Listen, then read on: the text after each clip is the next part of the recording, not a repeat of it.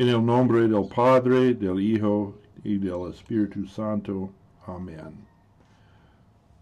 Junto a los ríos de Babilonia, allí nos sentábamos y aún llorábamos, acordándonos de Sión. Sobre los sauces, en medio de ella, colgamos nuestras arpas.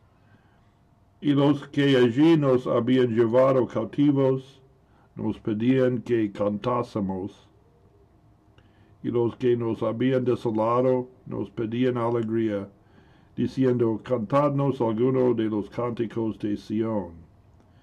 ¿Cómo cantaremos canción de Jehová en tierra de extraños?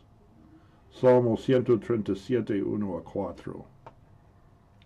El número 70 está más relacionado con los 70 años del cautivario de los judíos en Babilonia.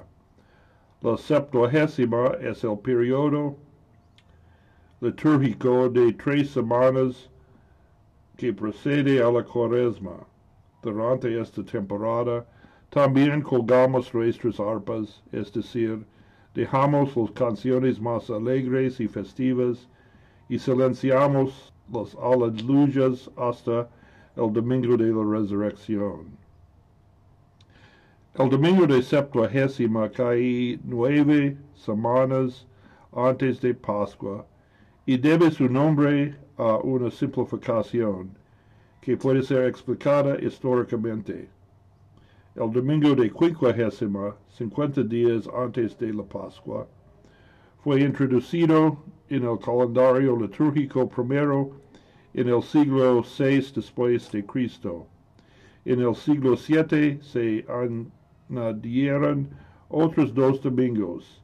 El primero se llama septuagésima y el próximo, que cae casi 60 días antes de Pascua, la sexagésima.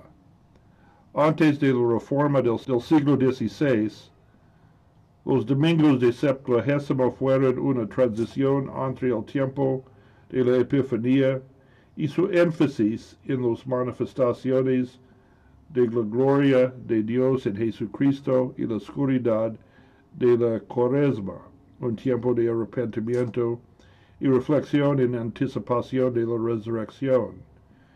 El nombre cuaresma, por supuesto, está derivado de cuadragésima o cuarenta días antes de Pascua. En la época de la Reforma, la Iglesia Luterana trasladó la observancia de la transfiguración del mes de agosto al último domingo después de la Epifanía.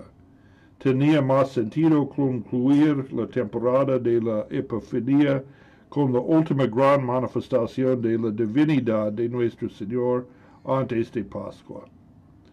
En los años 1960, la Iglesia Católica Romana cambió su calendario litúrgico radicalmente con la abolición de la septuagésima por razones dudosas.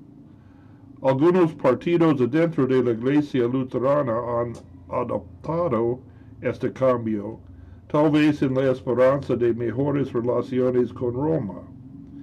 Sin embargo, para luteranos la septuagésima es aún más importante de lo que es para las iglesias de otras confesiones porque los textos seleccionados en el leccionario histórico reflejan los tres solas de la Reforma.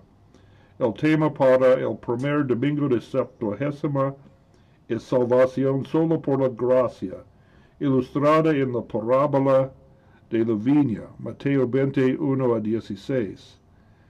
El tema para el domingo de Sexagésima es solo la escritura con la parábola del sembrador, Lucas 8, 4 a 15.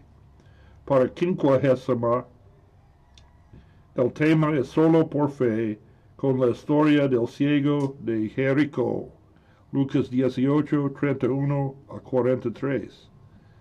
Les invito a ustedes a congregar con nosotros en esta estación según el calendario histórico luterano. Oremos. Señor, escucha clementemente las oraciones de tu pueblo, para que los que sufrimos con justicia las consecuencias de nuestros pecados.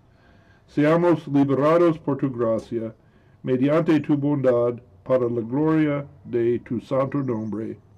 Por Jesucristo, tu Hijo, nuestro Señor, que vive y reina contigo y con el Espíritu Santo, siempre un solo Dios, por los siglos de los siglos. Amén.